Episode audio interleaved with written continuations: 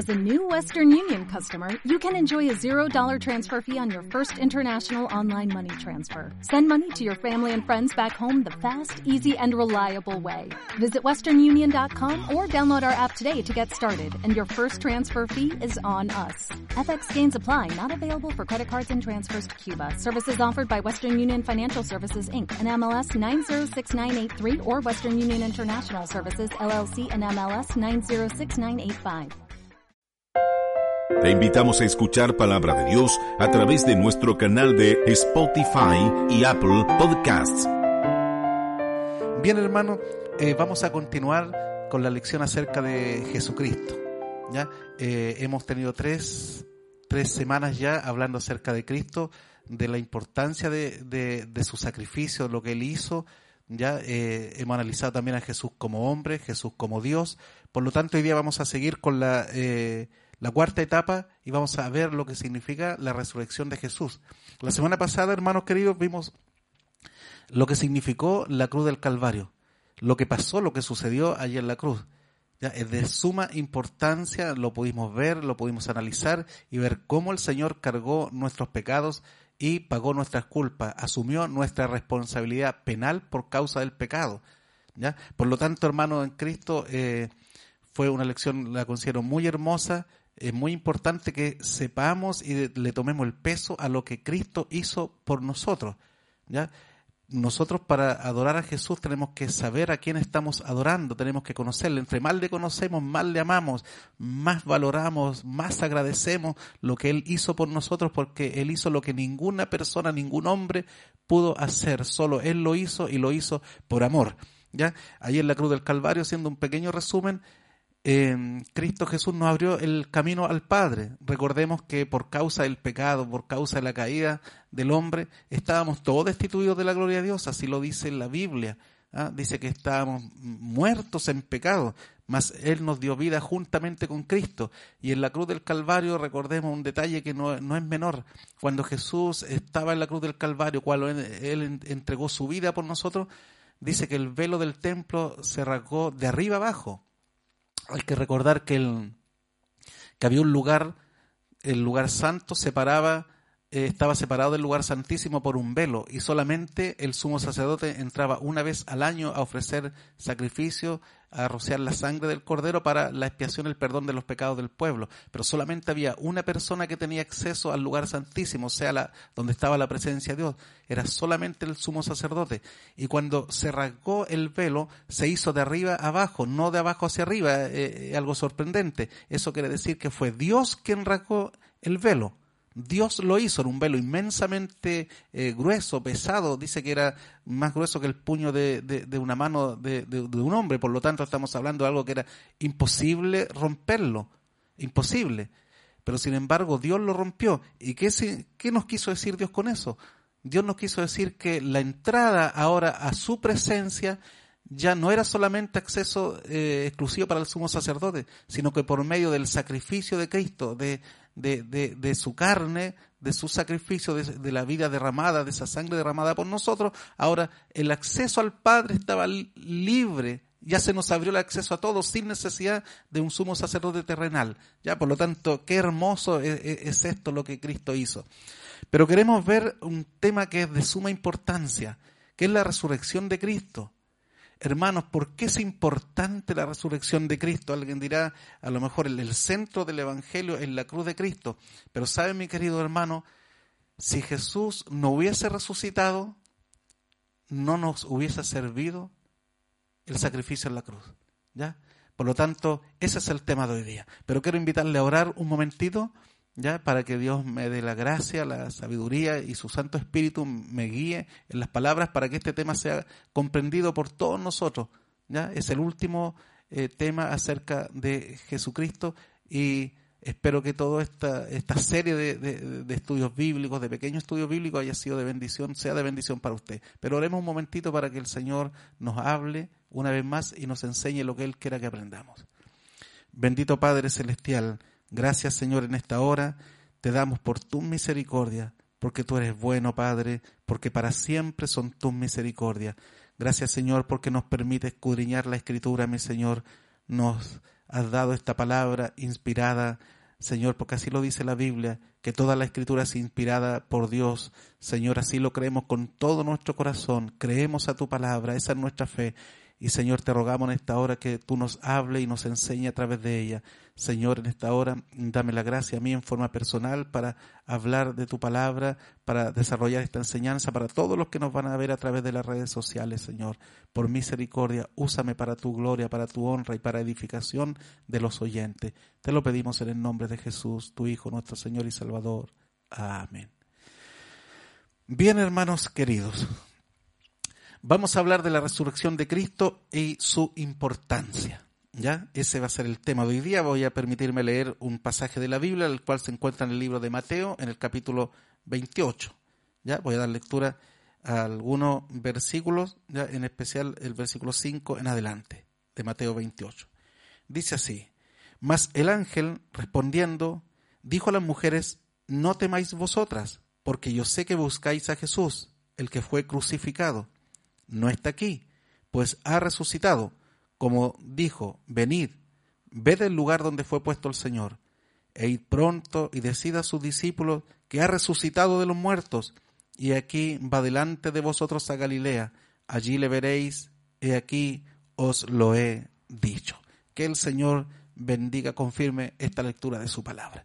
Bien, hermanos, vamos a ir entonces a analizar lo que es la resurrección de Cristo.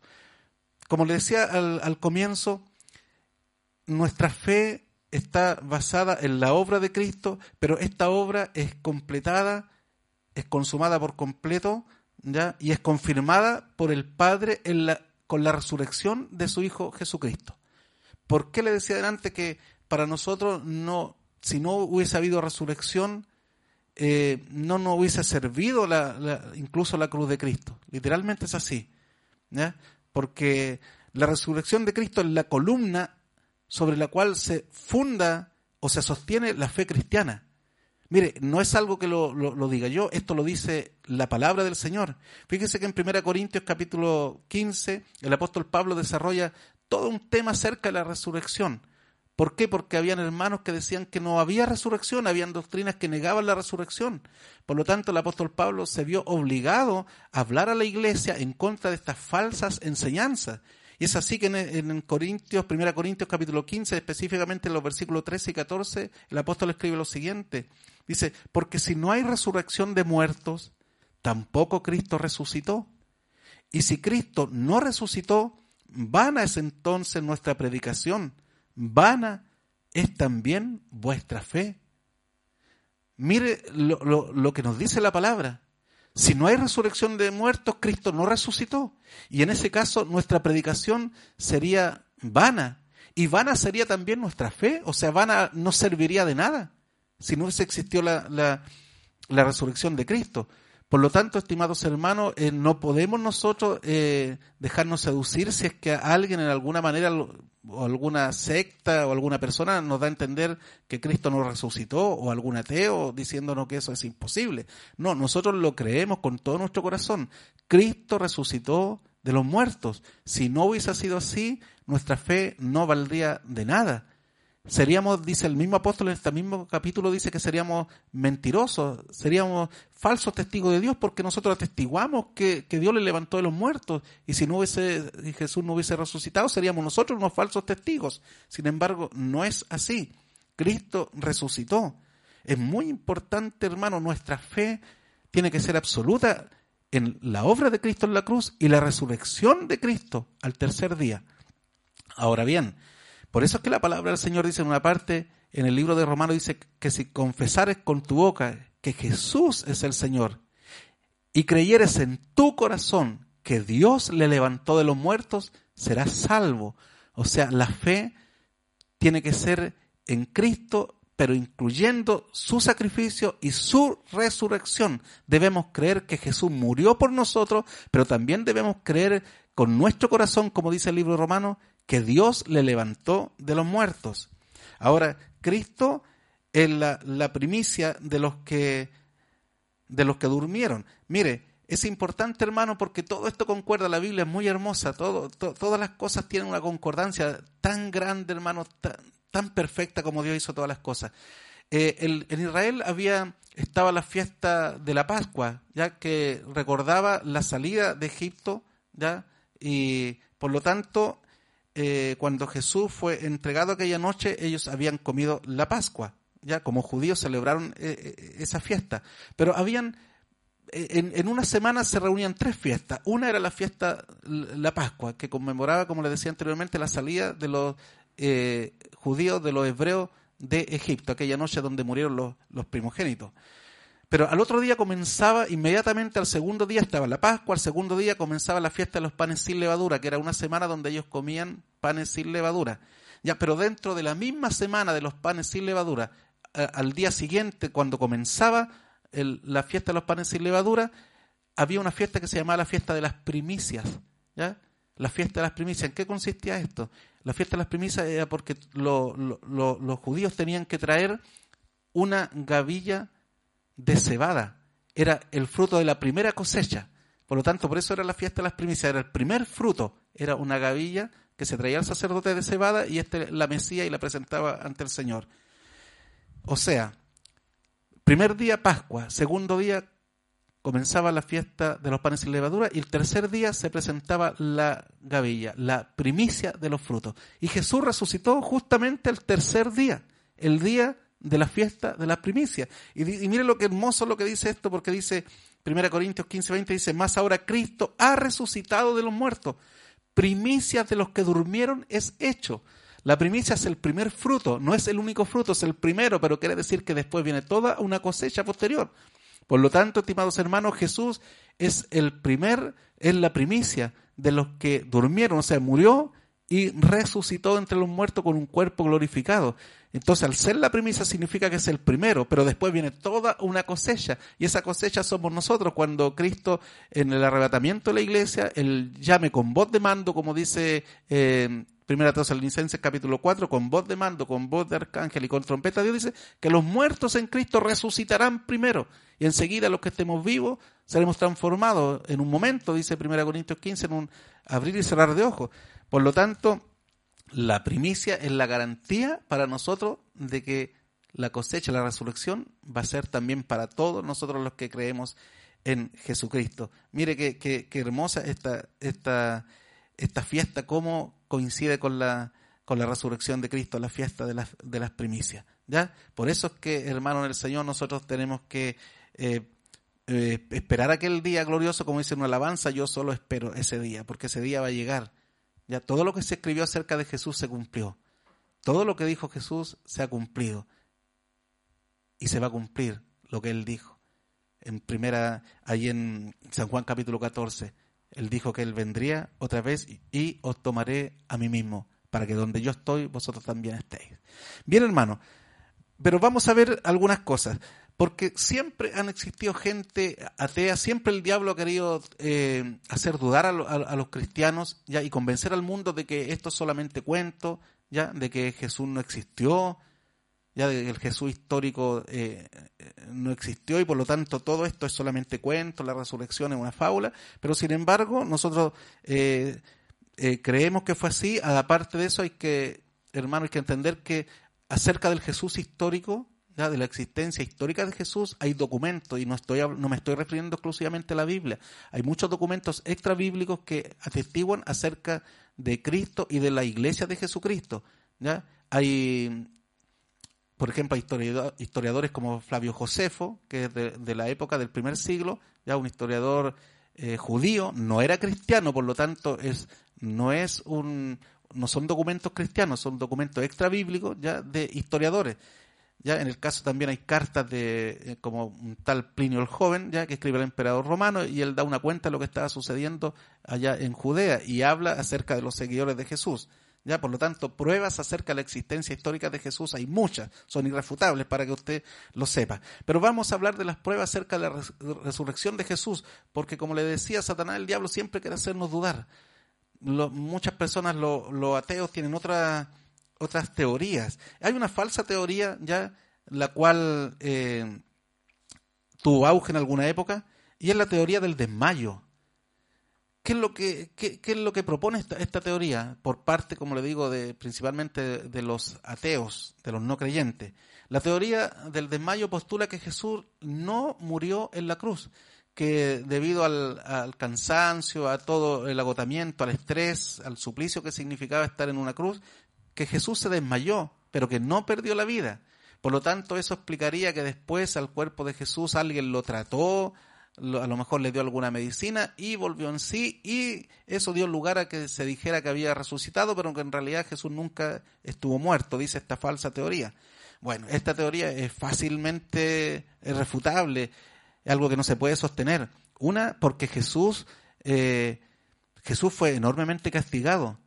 De hecho, habían personas que morían antes de llegar a la cruz, cuando los romanos los castigaban y estos látigos desgarraban sus carnes, eso hacía que perdieran mucha sangre, ¿ya? y algunos no soportaban ni siquiera llegar a la cruz y morían en ese acto ¿ya? de azotamiento. Sin embargo, Jesús no solamente fue azotado, Jesús, recordemos que en la cruz del Calvario, cuando él estaba y cuando le fueron a, que, a quebrar sus huesos para acelerar su muerte, no debemos olvidarnos nunca que los soldados romanos lo encontraron muerto y ellos sabían lo que hacían. Eran gente experta en, dar muerte a, los hombres a través de la cruz y de otros castigos. Y aparte de eso, también la Biblia dice que un soldado, para cerciorarse de eso, dice que traspasó su costado con una lanza, donde vertió y salió de nuestro Señor sangre y agua. Por lo tanto, la muerte es un hecho muy real. Es imposible, imposible que fuese un desmayo. ¿Ya? Por lo tanto, esa teoría es absolutamente descartada. Vamos a hablar acerca de las pruebas de la resurrección de Cristo. ¿Cómo nosotros podemos comprobar que Cristo realmente resucitó? ¿Ya? Por varias cosas. En primer lugar, vamos a ver el relato de los testigos oculares. No debemos olvidarnos que la Biblia es un documento antiguo, real, escrito por personas que ellos hablaron lo que ellos vieron, no solamente lo que a ellos les contaron, sino que mucha la escritura de lo que nos habla aquí fue nos habla de la resurrección de Cristo comprobado por testigos oculares, o sea, gente que vio a Jesús, estuvo con él después de haber resucitado. Recordemos que Jesús estuvo 40 días antes de ascender al cielo, después de su resurrección, entre nosotros. ¿ya? El relato de varios testigos oculares que vieron a Jesús resucitado, dice, la, en primer lugar, las mujeres que fueron al sepulcro las mujeres lo vieron. ¿ya? No solamente porque el ángel le dijo que había resucitado, sino que ella después también, María Magdalena, tuvo un encuentro con Jesús. Sus discípulos, acordémonos que los discípulos estaban ahí encerrados con miedo, pero sin embargo Jesús se presentó en medio de ellos, ¿ya? Y por lo tanto ellos también pudieron verlo.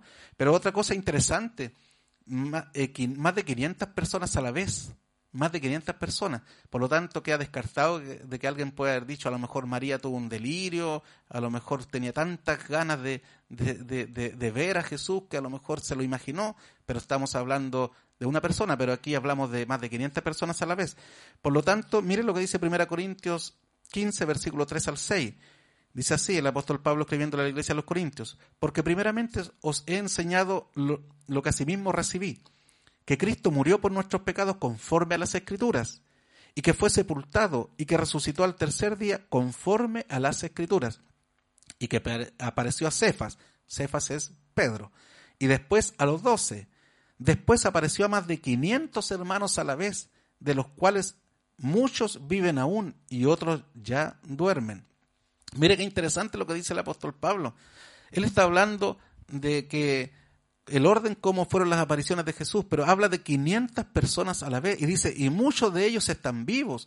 O sea, a Pablo se le fue transmitida esta información por personas que fueron testigos y que le hablaron a él personalmente, o sea, que estaba, eh, personas que estaban vivas, porque es muy distinto cuando uno escucha un testimonio que alguien habla de que leyó de alguna historia que sucedió hace 300, 400 años, pero es muy diferente cuando un testigo a mí me cuenta algo y me dice, yo estuve ahí, yo lo vi, yo lo palpé, yo soy un testigo ocular. Pablo tuvo la bendición de conocer a muchos que estaban vivos y que fueron testigos, fueron de ellos entre los 500 hermanos que vieron a Jesús resucitado. ¿Ya? Esa es una prueba, pero irrefutable.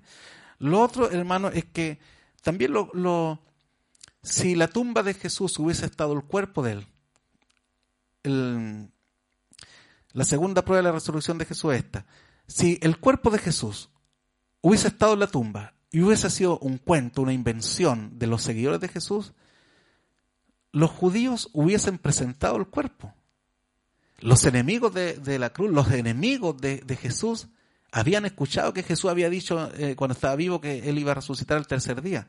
Si no hubiese resucitado y si todo hubiese seguido igual, y si no hubiese habido resurrección de Cristo, y los discípulos hubieran inventado que Jesús resucitó, pero si el cuerpo de Jesús hubiese estado en la tumba, lo primero que hubieran hecho los judíos, los sacerdotes, los escribas, los fariseos, los mismos que entregaron a Jesús a Pilato para ser crucificado, lo primero que hubieran hecho ellos, hubiesen sacado el cuerpo y lo hubiesen mostrado, hubieran mostrado, hubieran dicho, mire la mentira de estos hombres, aquí está el cuerpo, no sucedió absolutamente nada, pero ellos no pudieron presentar el cuerpo de Jesús, no lo pudieron hacer.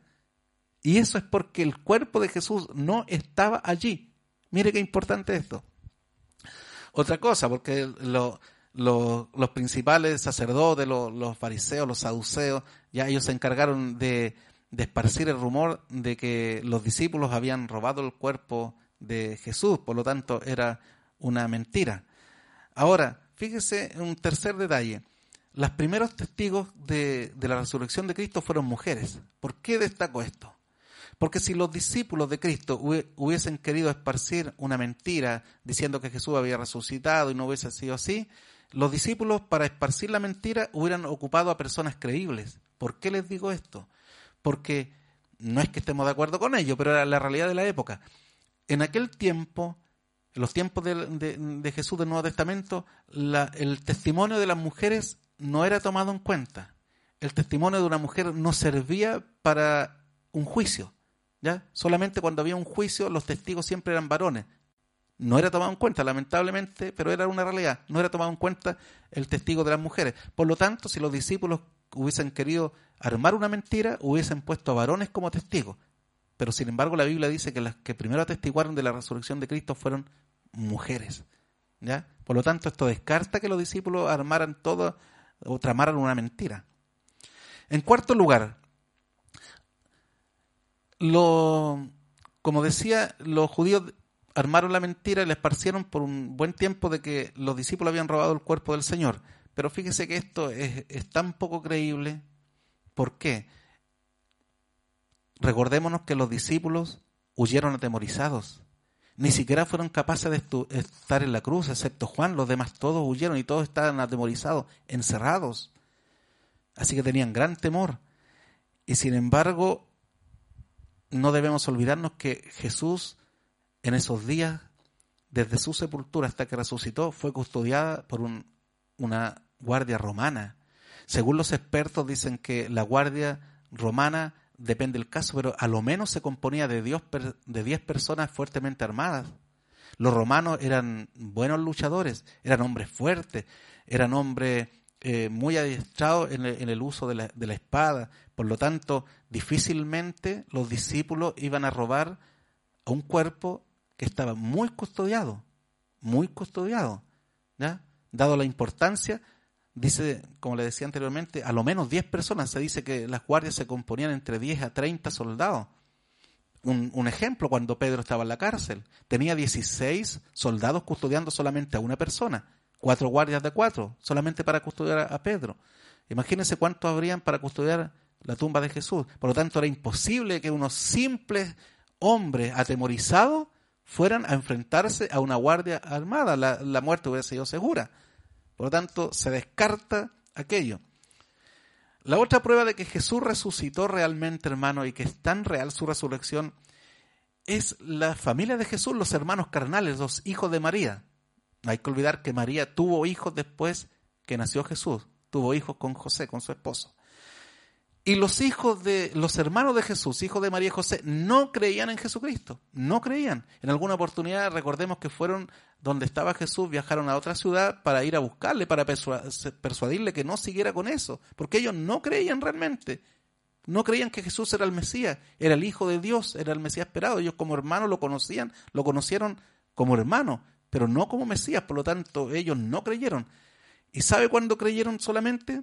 Después que Jesús resucitó por la resurrección de Jesucristo, de su medio hermano, ellos recién ahí creyeron que Jesús era quien decía ser. Por lo tanto, si no hubiese habido resurrección, nunca ellos hubieran creído en Jesucristo como el Mesías, como el Hijo de Dios. En el caso de él tenemos a Judas, el escritor de la carta, y tenemos también a Jacobo o Santiago, que es el escritor de la carta de Santiago. Eran escépticos, eran no creyentes en Jesús como el Mesías. Y creyeron solamente una vez que lo vieron resucitado. Esto comprueba que la resurrección es real. También, hermano, eh, otra prueba de que Jesús resucitó fue que se convirtió el, el más grande perseguidor de Jesús, Saulo de Tarso. Recordemos que Saulo era un perseguidor de la iglesia. La Biblia nos muestra a Saulo como un hombre implacable, como un hombre celoso de la ley judía y que era un perseguidor. Recordemos que él pedía carta autorizada por los sacerdotes para ir y perseguir a los seguidores de Jesús. Esto fue cuando ya la, Jesús ya había ido al cielo y después nace la iglesia y él fue un gran perseguidor. Dice que le echaba a hombres y mujeres en la cárcel para azotarlo, para persuadirlo de alguna manera en forma violenta de que ellos abandonaran su fe. Por lo tanto, Saulo de Tarso, siendo un judío celoso de la ley judía, fariseo y perseguidor, un gran perseguidor de la iglesia de Jesucristo, nos dice que él vio a Jesús resucitado. Por lo tanto, este testimonio es tremendamente válido. ¿Qué más válido que un enemigo de, de Jesús? Y él dice que cuando iba camino a Damasco y justamente iba en persecución de los cristianos, se le apareció una luz tan resplandeciente, dice que él cayó a, tierra. Y esta voz dice que le habló y le dijo, Saulo, Saulo, ¿por qué me persigues? ¿Quién eres, Señor? Y ahí le dice, yo soy Jesús a quien tú persigues. Yo soy Jesús. El Jesús resucitado se le estaba apareciendo al más grande perseguidor de la iglesia. Y éste se rindió ante él. Eso lo convenció absolutamente de que Jesús era el Señor y que los cristianos que él perseguía hablaban de un Señor vivo y él tuvo la experiencia de encontrarse con el Cristo resucitado. Por lo tanto, otra prueba más de que Jesús realmente resucitó. Y por último, hermano, para ir finalizando con las pruebas de la resurrección de Cristo, tenemos una prueba que para mí la encuentro de un peso increíblemente grande. Todas tienen un peso grande, pero esta creo que, es una prueba pero que nadie puede desmentirla. Todos los discípulos, excepto Juan, murieron por causa de Jesús. Todos, excepto Juan. Pensemos en una cosa. Si los discípulos hubieran planeado ellos esparcir el rumor de una resurrección falsa, si ellos hubieran sabido que Jesús nunca resucitó y ellos dijeron, bueno, el maestro a lo mejor dijo que iba a resucitar, así que hagámosle creer a todo el mundo que resucitó. Si hubiese sido así, si todo hubiese sido una mentira, ninguno de ellos hubiese dado su vida. Nadie da su vida por algo que sabe que es mentira. La única forma de morir como mártir, de morir por causa de Cristo, es que ellos estaban absolutamente convencidos, tenían 100% seguridad de que Jesucristo había resucitado. Y por eso su predicación, la de estos hombres, era que Jesús murió por nuestros pecados, pero que Jesús resucitó al tercer día. Y eso solamente lo pudieron predicar y pudieron dar su vida, entregar su vida, ser muertos por causa de su fe, era porque ellos habían visto al Cristo resucitado y fue una resurrección real. Nadie muere por una mentira. ¿No lo cree usted, hermano? ¿O usted moriría por algo que es falso, que usted sabe que es falso? Jamás.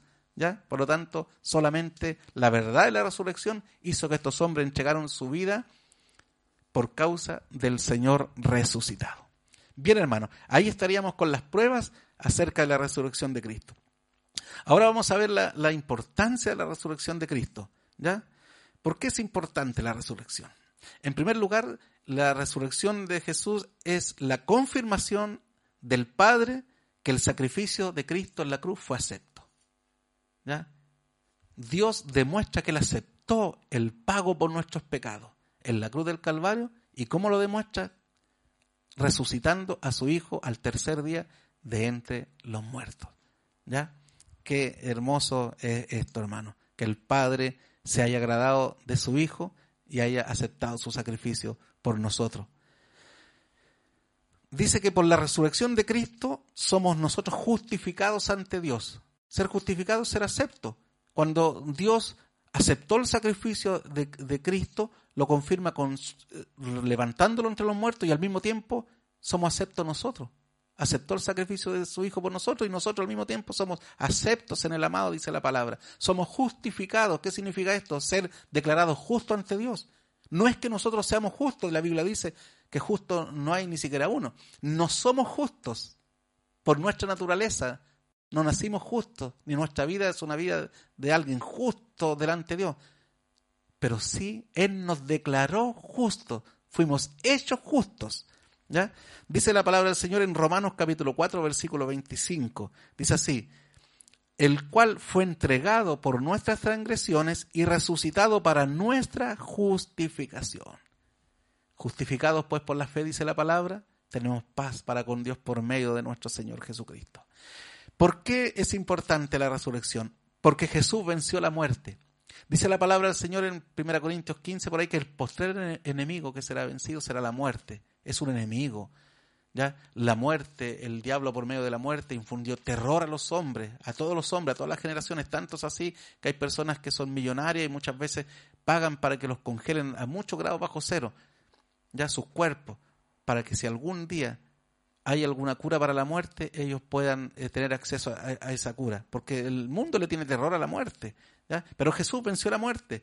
Dice en Hechos capítulo 2, versículo 24, cuando Pedro le da el primer discurso ahí el día de Pentecostés, habla de que Jesús resucitó de entre los muertos y le dice a los judíos que estaban escuchando, le dice así, al cual dice, Dios levantó, suelto los dolores de la muerte, por cuanto era imposible que fuese retenido por ella. Jesús dijo, yo soy el camino, yo soy la verdad y yo soy la vida. Por lo tanto, era, imposible que la muerte retuviera al Salvador y Él venció la muerte y nosotros también venceremos la muerte. La resurrección de Cristo también confirma la veracidad de las escrituras. Porque acerca de la resurrección de Jesús se habla en el Antiguo Testamento. Por lo tanto, cuando Jesús es resucitado, esto se confirma que la Biblia es verdad, que lo que se había escrito es algo verdadero. Mire, en Job, en alguna oportunidad, él llegó a decir, yo sé que mi redentor vive y al fin se levantará sobre el polvo. Está hablando de la resurrección de Jesús, de su redentor, que él vive, lo ve como alguien vivo, que se levanta sobre el polvo. ¿ya? Y en el Salmo 16, capítulo 16, versículo 10 dice lo siguiente, dice, porque no dejarás mi alma en el Seol, ni permitirás que tu santo vea corrupción. Esto también lo reafirma Pedro cuando le habla a la iglesia en el mismo capítulo 2 y le está hablando que este salmo no se refiere a David, porque David dice que su cuerpo está con nosotros, está en su tumba, sino que diciendo que se refería al Señor Jesucristo, diciendo, no dejarás mi alma en el Hades ni permitirás que tu santo vea corrupción, porque el alma de Jesús, mientras él estuvo muerto, el alma salió y se fue al lugar donde se van los muertos, al Seol, donde se van los espíritus, la alma de los muertos, al Seol o al Hades en, en griego, ¿ya? Pero este, esta alma volvió de nuevo al cuerpo de Cristo, él fue resucitado. Por lo tanto, ni su cuerpo fue, se corrompió como los demás cuerpos se corrompen cuando una vez que mueren. Por eso ese salmo habla exclusivamente acerca de Jesús. La resurrección de Cristo, además, hermanos, es importante porque es la prueba de que Él es el Hijo de Dios. Recordemos que Caifás le, le dijo, ¿eres tú el Hijo de Dios? ¿El Mesías? Y cuando Él dijo, lo soy, Caifás, el sumo sacerdote, se rasgó su vestido, como diciendo, es una blasfemia muy grande. ¿Cómo se puede proclamar el Mesías el Hijo de Dios?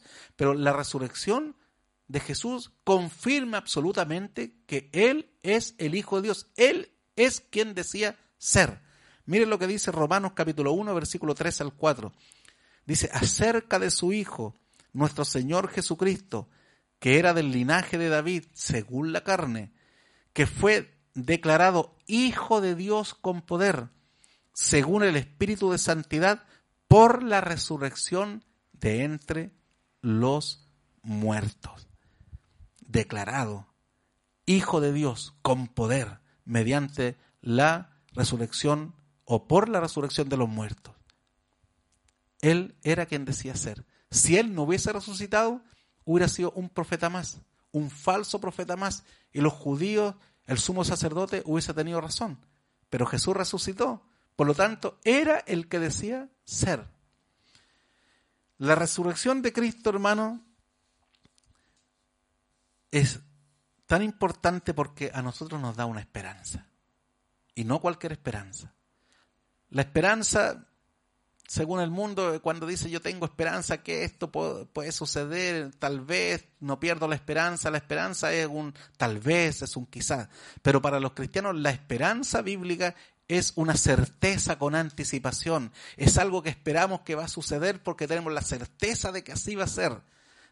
Y la resurrección de Cristo nos provee una esperanza, pero no cualquier esperanza, es una esperanza viva. Como Él está vivo, esa esperanza también es viva. Miren lo que dice Primera de Pedro. Pedro aquí hablándole a, a la iglesia del Señor, dice Primera de Pedro en el capítulo 1, versículos 3 al 4, dice, bendito el Dios y Padre de nuestro Señor Jesucristo, que según su grande misericordia nos hizo renacer para una esperanza viva una esperanza viva, nos dio un nuevo nacimiento, nos hizo renacer, nacimos de nuevo. ¿Para qué? Para una esperanza viva, por la resurrección de Jesucristo de los muertos, dice, para una herencia incorruptible, incontaminada e inmarcesible, reservada en los cielos para nosotros. Mire qué hermosura de palabra. Dios nos hizo renacer para una esperanza viva por la resurrección de Jesucristo de los muertos, para una herencia que no tiene Él, reservada en los cielos para nosotros, hermano. Entonces, mire que, mire qué, esperanza. El mundo vive sin esperanza muchas veces cuando se viene todo, todo abajo, cuando a lo mejor los planes de las personas no le resultan. Ahora estamos en una pandemia, mucha gente desesperada, los gobiernos no hayan que hacer. Pero nosotros vivimos con una esperanza, tenemos, tenemos certeza de que esto va, va a ocurrir, tenemos certeza de que nosotros vamos a recibir una corona de vida, una corona de justicia, tenemos esa certeza. ¿ya? La esperanza nuestra es una certeza anticipada que nos va, vamos a ser parte de una herencia incorruptible, incontaminada, inmarcesible en los cielos, reservada para nosotros. Así que hermano, qué, qué hermoso. Eso es más o menos a grandes rasgos la importancia de la resurrección. Hemos visto también lo, las pruebas acerca de la resurrección de Cristo. Ahora, eh, ¿qué pasa ahora con Jesucristo? ¿Qué pasa cuando Jesús resucitó? Recordemos que Jesús resucitó con un cuerpo glorificado. La palabra dice que nosotros también seremos, cuando seamos levantados, dice que nuestro cuerpo, este cuerpo terrenal, dice, será semejante al cuerpo de la gloria suya. Así nos dice la Biblia. ¿ya? Ahora, característica del cuerpo del Jesús resucitado, debemos recordar que cuando Él se levantó de entre los muertos, cuando Dios lo levantó entre los muertos, ahora Jesús resucitó y Jesús salió con un cuerpo glorificado de aquella, de aquella tumba algunos piensan, bueno, ¿y por qué tuvieron que remover la piedra? Jesús, el ángel removió la piedra para que pudiese salir. No, no. La verdad es que eh, Dios removió la piedra para como un testimonio real a todo el mundo, en primer lugar a los soldados, a las mujeres, ya que la tumba estaba vacía para que vieran que realmente la tumba estaba vacía. Pero Jesús no necesitaba incluso que se removiera la piedra para salir. Recordemos que en algún momento en el cuerpo glorificado Jesús apareció a los discípulos que estaban reunidos y dice que la puerta estaba cerrada y él apareció en medio de ellos. Por lo tanto Jesús podía traspasar lugares en este cuerpo glorificado. Como repito, lo que dije anteriormente, la tumba, la piedra removida era solamente para dar testimonio a los demás que él había salido. Pero Jesús no tenía necesidad de aquello, sino que podía traspasar incluso aquel lugar. Así es que hermano, pero ahora, ¿qué pasa con, este, con, con, con Cristo ahora? Una vez que Jesús resucitó, Él estuvo 40 días, también se le apareció a los discípulos, conversó con ellos conversó con ellos, estuvo con ellos. Incluso Jesús en su cuerpo glorificado comió, recordemos que estaba asando un pescadito por ahí también y compartió con los, con los discípulos. Pero ahora Jesús, en este momento, hermano, una vez que Jesús ascendió al cielo, una vez que llegó al cielo, entró al lugar, al santuario, dice que traspasó los cielos. En aquel momento se reunieron muchas personas como testigos de la ascensión de Cristo y Jesús fue llevado al cielo. Y también algo muy hermoso aquí también que confirma nuestra esperanza, nuestra esperanza bienaventurada. Aquellos hombres se aparecieron dos ángeles, dos personajes con vestiduras blancas. Dice que dijeron a los que estaban ahí, varones Galileo, ¿qué estáis mirando al cielo? Este mismo Jesús que fue llevado de vosotros al cielo, así mismo vendrá, así mismo vendrá. Por lo tanto, hermanos, nosotros tenemos esa esperanza bendita. Y Jesús fue al cielo. ¿Qué hace ahora Jesús? Jesús está a la diestra de Dios el Padre. Una vez que fue ascendido al cielo, ahora está ahí. ¿Y qué está haciendo? Dice la Biblia que está intercediendo por nosotros. Dice, hijito, si alguno hubiera pecado, dice, abogado tenemos para con el Padre, a Jesucristo el justo. Por lo tanto, ¿dónde está? A la diestra de Dios el Padre. Recordémonos que él, en una oración que hizo en el libro de Juan aparece en los últimos capítulos también, antes de ser crucificado, Jesús dijo, Padre, la hora ha llegado. Glorifica ahora a tu Hijo al lado tuyo con aquella gloria que tuve contigo antes de que el mundo fuese, pero glorifica al lado tuyo, a la diestra de Dios al Padre, a la derecha está nuestro Jesús. Dice, quien habiendo subido al cielo, dice primera de Pedro 3, versículo 22, dice, está a la diestra de Dios y a él están sujetos ángeles, autoridades y potestades a la diestra de Dios. Y mire, y Juan, perdón, Esteban, en el libro de los Hechos nos habla de que Esteban, el primer mártir de la iglesia, cuando estaba iba a ser apedrado, dice que él tuvo una visión.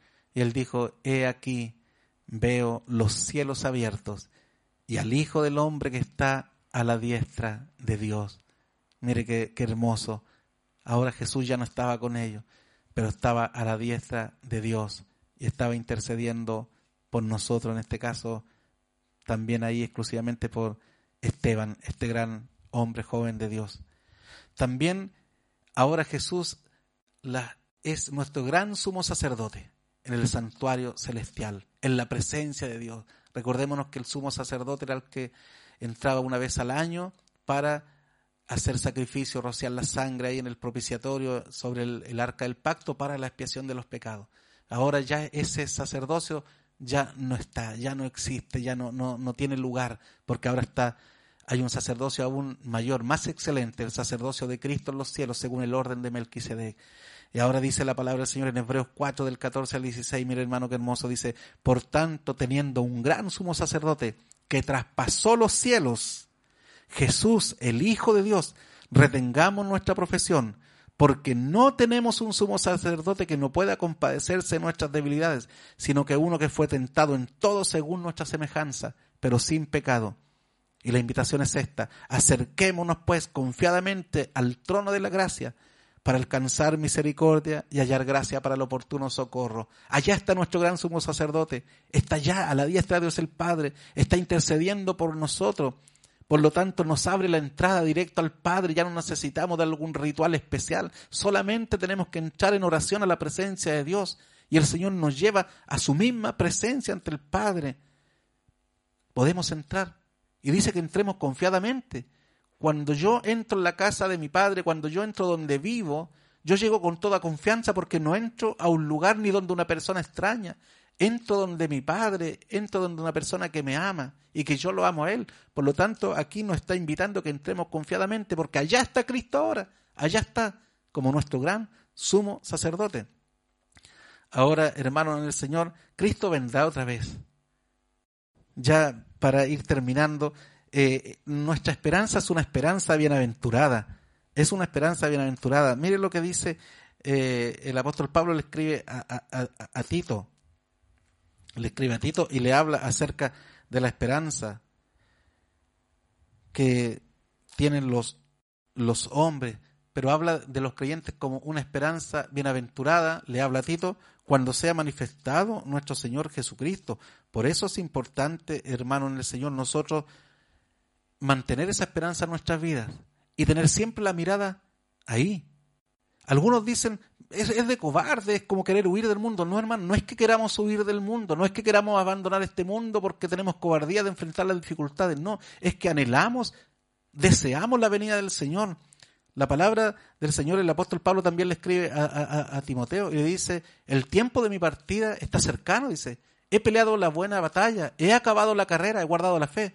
Por lo demás le dice a él, me espera la corona de justicia, la cual me dará el Señor juez justo en aquel día. Y no solo a mí, dice, sino que a todos los que aman su venida. Amar la venida significa desear la venida del Señor. Por lo tanto, no es una cobardía, no es que decir quiero escapar de este mundo, no, yo anhelo estar con mi Señor, anhelo que Él venga. El mismo Señor dice, he aquí yo vengo pronto y mi galardón conmigo para recompensar a cada uno según sea su obra. Por lo tanto, es bueno que los cristianos anhelemos la venida del Señor. Por algo Apocalipsis, uno de los últimos versículos, termina diciendo, el espíritu y la esposa dicen, ven. Amén, sí, dice el clamor, ven Señor Jesús. Por lo tanto, Jesús, Él dijo, Él nos prometió, voy pues a preparar lugar para vosotros. Y si me fuere y os preparar el lugar, dice, vendré otra vez y os tomaré a mí mismo, para que donde yo estoy vosotros también estéis. Anhelamos ese día, anhelamos. Sabemos que hay hermanos que han, han muerto, han perecido a través de los tiempos, que han muerto en la fe, en esta misma pandemia, hermano. Recién un, obispo de la Iglesia Metodista Pentecostal de Chile, de Derecho Privado, acaba de partir. Uno dirá, pero partir, ¿cómo puede ser en estas circunstancias? Pero no debemos olvidarnos que el apóstol escribe que para mí el vivir es Cristo y el morir es ganancia. Y él partió, partió de, de este lugar, partió del escenario de esta tierra. Pero nosotros esperamos que Él y cientos y miles más vamos a ser resucitados. Y si estamos vivos cuando Cristo venga, dice que seremos transformados en un momento, en un abrir y cerrar de ojos, y, seremos arrebatados las nubes para estar para siempre con el Señor. Por lo tanto, es un anhelo que lo tuvieron los, los apóstoles. Ellos esperaban y hablaban como si la venida de Cristo hubiese sido en sus tiempos. Por lo tanto, hermano, por eso es que la palabra nos da ánimo. Partió un obispo, a lo mejor una iglesia sufriente, una iglesia a lo mejor que alguien se está cuestionando y por qué un hombre de Dios. Pero la misma palabra dice, hermano, no quiero que ignoréis acerca de los que han muerto, para que no se traigáis como aquellos que no tienen esperanza. Porque si creemos que Cristo resucitó, así también creemos que Dios traerá juntamente con Cristo a los que durmieron en Él. Así que nuestro dolor es con esperanza y una esperanza viva. ¿Ya? Jesús vendrá otra vez debemos amar la venida del Señor. Hermano en Cristo, y qué grande esto, eh, me siento contento por haber sido partícipe de la honra que Dios me ha dado de poder hablarles a ustedes acerca de, Jesucristo. Faltaría mucho tiempo, la verdad es que son cosas resumidas porque hablar de Cristo tiene para, podríamos estar días enteros y noche entera hablando de nuestro Salvador, de nuestro Señor. Él es nuestro Señor, no nos olvidemos de eso. Dice que el Señor conoce a los suyos y aparte se iniquidad todo aquel que invoca el nombre del Señor. Él es el más bello, dice la palabra del Señor, es el más hermoso de los hijos de los hombres, dice el libro de los Salmos. No comparemos a Jesús con nadie más. No, no hagamos comparación ni, ni, ni permitamos que nadie, nadie nos compare a nuestro Señor con ningún hombre de esta tierra. No importa cuán importante haya sido. Pero Jesús es un ser divino. Jesús es un Señor que no tiene comparación. Estimado hermano, estimada persona que me está escuchando en esta mañana, Jesús no tiene comparación, su belleza es incomparable, su amor es infinito, no hay amor más grande. Alguien dirá es como el amor de madre, no, no, no, el amor de madre, de padre es grande, pero no hay comparación entre el amor de Jesús, el amor de Dios no hay comparación, no hay belleza tan grande. La estrella más brillante del universo es inmensamente opaca si la comparamos con nuestro Señor. La brillantez, la dulzura del Señor, el aroma de su presencia, la hermosura de Él, no tiene comparación. Por lo tanto, yo no acepto que alguien me compare a Jesús con Mahoma, con Buda, con cualquier otro. No, no tiene comparación, no hay como Él. Ninguno tan bello como Él, ninguno tan perfecto como Él, ninguno tan amoroso como Él, ninguno que haya entregado su vida, ninguno tan perfecto. No hay ser perfecto, no hay nadie. Si juntamos a todos los profetas, ni, ni todos juntos hacen la perfección de Jesús. Por lo tanto, nuestro Señor es digno de adoración. Solamente Él, solamente Él. Él se fue y Él nos dejó la promesa. Él dijo, yo me voy a ir, pero yo no los voy a dejar huérfanos, no los voy a dejar abandonados, no van a estar solos. Cuando alguien, cuando hay un huérfano, el huérfano está expuesto a peligro, nadie es desamparado, no tiene familia, no tiene padre que cubran su necesidad, es un huérfano. Pero Jesús dijo, yo a ustedes no los voy a dejar huérfanos, enviaré el consolador, lo enviaré. Y aquí yo estoy con vosotros todos los días, hasta la consumación de los siglos. Él es nuestro Señor. Y fíjese que lo hermoso es que la, Él es nuestro Salvador.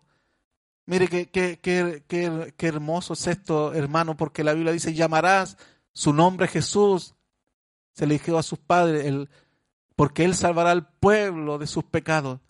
Él es mi Salvador. Jesús no es un Salvador. Jesús no es un Señor. Él es nuestro Salvador, es nuestro Señor. Fíjese una cosa, hermano. Cualquiera puede decir que Jesús es un Salvador.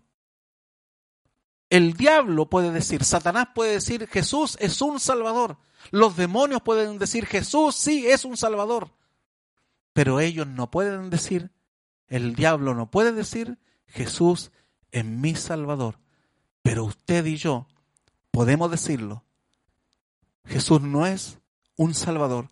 Jesús es mi Salvador porque Él realmente es nuestro Salvador. Miren lo que dice para ir terminando en el libro de Apocalipsis. Sale una palabra en el capítulo 1 donde Juan tuvo una visión celestial acerca del Jesús resucitado, de nuestro Señor. Y dice así, y en medio de los siete candeleros, a uno semejante al Hijo del Hombre, vestido de una ropa que llegaba hasta los pies y ceñido por el pecho con un cinto de oro. Su cabeza y sus cabellos eran blancos como blanca lana, como nieve, sus ojos como llama de fuego, y sus pies semejantes al bronce bruñido, refulgente como un horno, y su voz como estruendo de muchas aguas. Tenía en su diestra siete estrellas. De su boca salía una espada aguda de dos filos, y su rostro era como el sol cuando resplandece en su fuerza. Cuando le vi, caí como muerto a sus pies, y él puso su diestra sobre mí, diciéndome, no temas, yo soy el primero y el último, y el que vivo, y estuve muerto, mas he aquí que vivo por los siglos de los siglos. Amén. Y tengo las llaves de la muerte y del Hades. Qué hermosura de palabra. Ese es nuestro Señor. No es un Señor que, que está ahí en los cielos mirando indiferente lo que pasa con los suyos. No, es nuestro Señor. Y dice la palabra que el Señor conoce a los suyos. Y yo espero ese día cuando Cristo venga por nosotros, cuando se abran los cielos y aparezca Jesús. Como dice el mismo Apocalipsis, vi un caballo blanco y al que lo montaba, dice que se llamaba fiel y verdadero, y con justicia juzga y pelea. Dice que su ropa era un manto teñido en sangre, y su nombre, qué hermoso, Rey de Reyes y Señor de señores. Ese es nuestro Señor, el Cristo resucitado, el Cristo que nos está ayudando, el Cristo que nos anima, el Cristo que por su Espíritu echa fuera el temor y podemos caminar tranquilos a pesar de todas las pruebas que está en el mundo entero en esta pandemia, hermano. No se olvide, Cristo nos va a guardar. Ya sea que muramos o sea que vivamos, del Señor somos. Dios les bendiga, hermanos queridos. Les voy a invitar a orar por esta su palabra. Bendito Padre Celestial, gracias Señor por tu misericordia. Gracias Padre por haber resucitado a Jesucristo de entre los muertos como primicia, como garantía de mi resurrección y la resurrección de todos los que han muerto en Cristo. Aquellos, Señor, que han partido en la fe, algún día nos encontraremos, algún día, Señor, nos veremos unos a otros nos regocijaremos con gran regocijo, pero lo más grande, Señor, no es ver a nuestros hermanos, lo más grande es ver a Cristo cara a cara, aquel que murió por nosotros, aquel que nos salvó, que nos redimió, que resucitó para nuestra justificación. Gracias, Padre, por tu palabra. Gracias, mi buen Señor. Confírmala y que sea de enorme bendición, edificación y consolación para toda tu iglesia. Te lo ruego en el nombre de Jesucristo, nuestro Señor y Salvador. Amén. Departamento de Comunicaciones, Talcasur, compartiendo bendiciones.